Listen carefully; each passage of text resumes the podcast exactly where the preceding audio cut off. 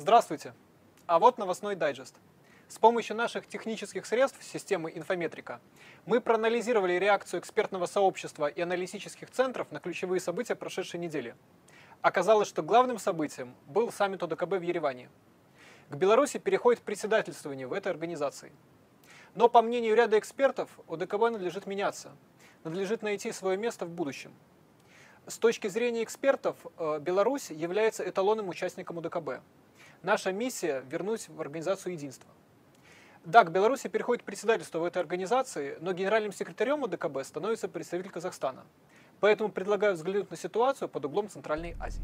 Итоги саммита ОДКБ, который прошел в Ереване 23 ноября, показали значительный интерес не только к повестке мероприятия, но и к тому, что сказали лидеры, в частности, казахстанский президент Касым Жамартакаев касательно Украино-российского конфликта.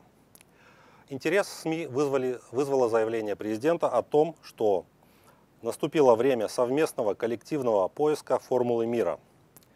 И это заявление многие журналисты сочли не случайным. По мнению экспертов, оно говорит о том, что э, Казахстану уготована определенная новая роль в разворачивающихся процессах. В этом же контексте характеризуется назначение по итогам саммита Генсеком организации с 2023 года казахстанского политического тяжеловеса Имангали Нургалиевича Тосмакамбетова.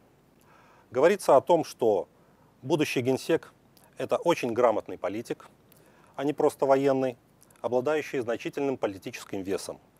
Кроме того, говорится о широких связях Тасмагамбетова с российскими элитами.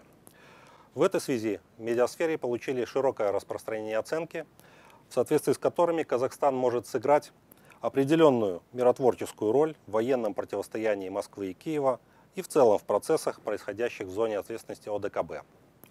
Также показательны заголовки французской прессы, которая назвала Такаева ключевым фактором сегодняшней геостратегической игры в преддверии визита казахстанского президента во Францию, сразу же после его встречи с Владимиром Путиным на полях форума регионов России и Казахстана.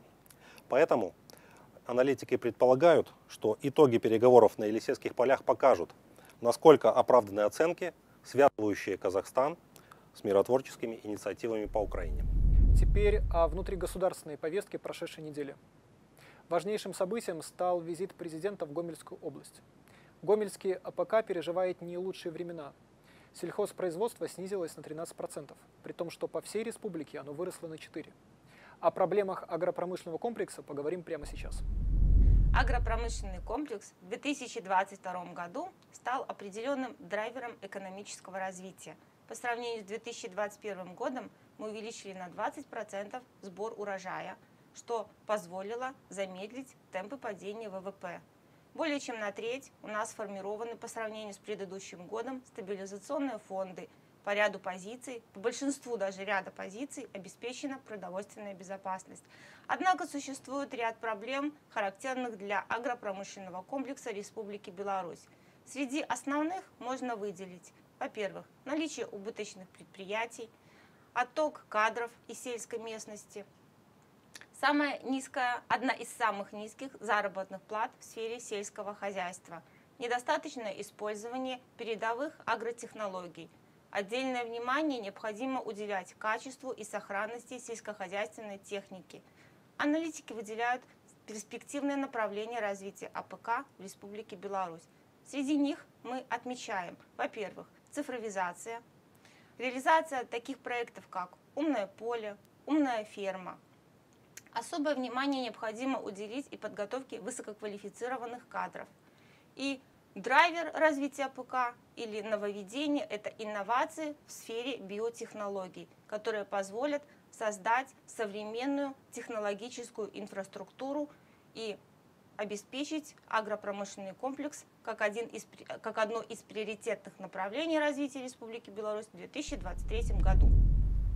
На протяжении последних двух месяцев сохраняет актуальность тема ценового регулирования и сдерживания роста цен. Об этом мы поговорим. В октябре уже у нас цены снизились на 1%. Почему это произошло и почему вообще э, цены у нас росли в Беларуси? Ну, наверное, в марте месяце 22 года, э, вот, когда э, существовали на рынке такие большие ожидания относительно девальвации белорусского рубля вследствие санкций, ну, тогда да, импортеры заложили достаточно высокий курс доллара в цены. Цены выросли. Но потом э, темпы роста цен, конечно же, замедлились. Но цены, э, конечно, должны были опуститься по-хорошему, потому что э, сейчас очень высокая рентабельность у импортеров и у некоторой части производителей. Ну, вот, в частности, рентабельность в торговле, в оптовой и в розничной, выросла где-то в полтора-два раза за 9 месяцев 2022 года. Но при этом прибыль торговых организаций увеличилась на 90%. Сейчас ситуация благоприятна, и цены в Беларуси не растут, и, в общем-то, цены на импорт тоже не растут. Но все может в один день измениться. То есть сейчас 713 э, постановление фактически запрещает увеличивать цены. Но вот давайте подумаем, что произойдет, если, например, цены на импорт по каким-то причинам начинают расти. Это могут быть разные причины. Локдаун в Китае или же, например, э, увеличение цен из-за роста э, э, затрат на энергоресурсы в Европе или в России какие-то проблемы, возможно. Тогда, если импорт будет дорожать, а на отечественную продукцию мы не можем увеличить цены, их рентабельность будет снижаться, этих отечественных производителей, и вплоть до убытков может дойти. Ну, чтобы этого не произошло, мне кажется, было бы логично ограничивать все-таки не сами цены, а установить пределы по рентабельности для импортеров и отечественных предприятий. Вот какие темы вызывали интерес экспертов на прошлой неделе. А что будет дальше? Посмотрим.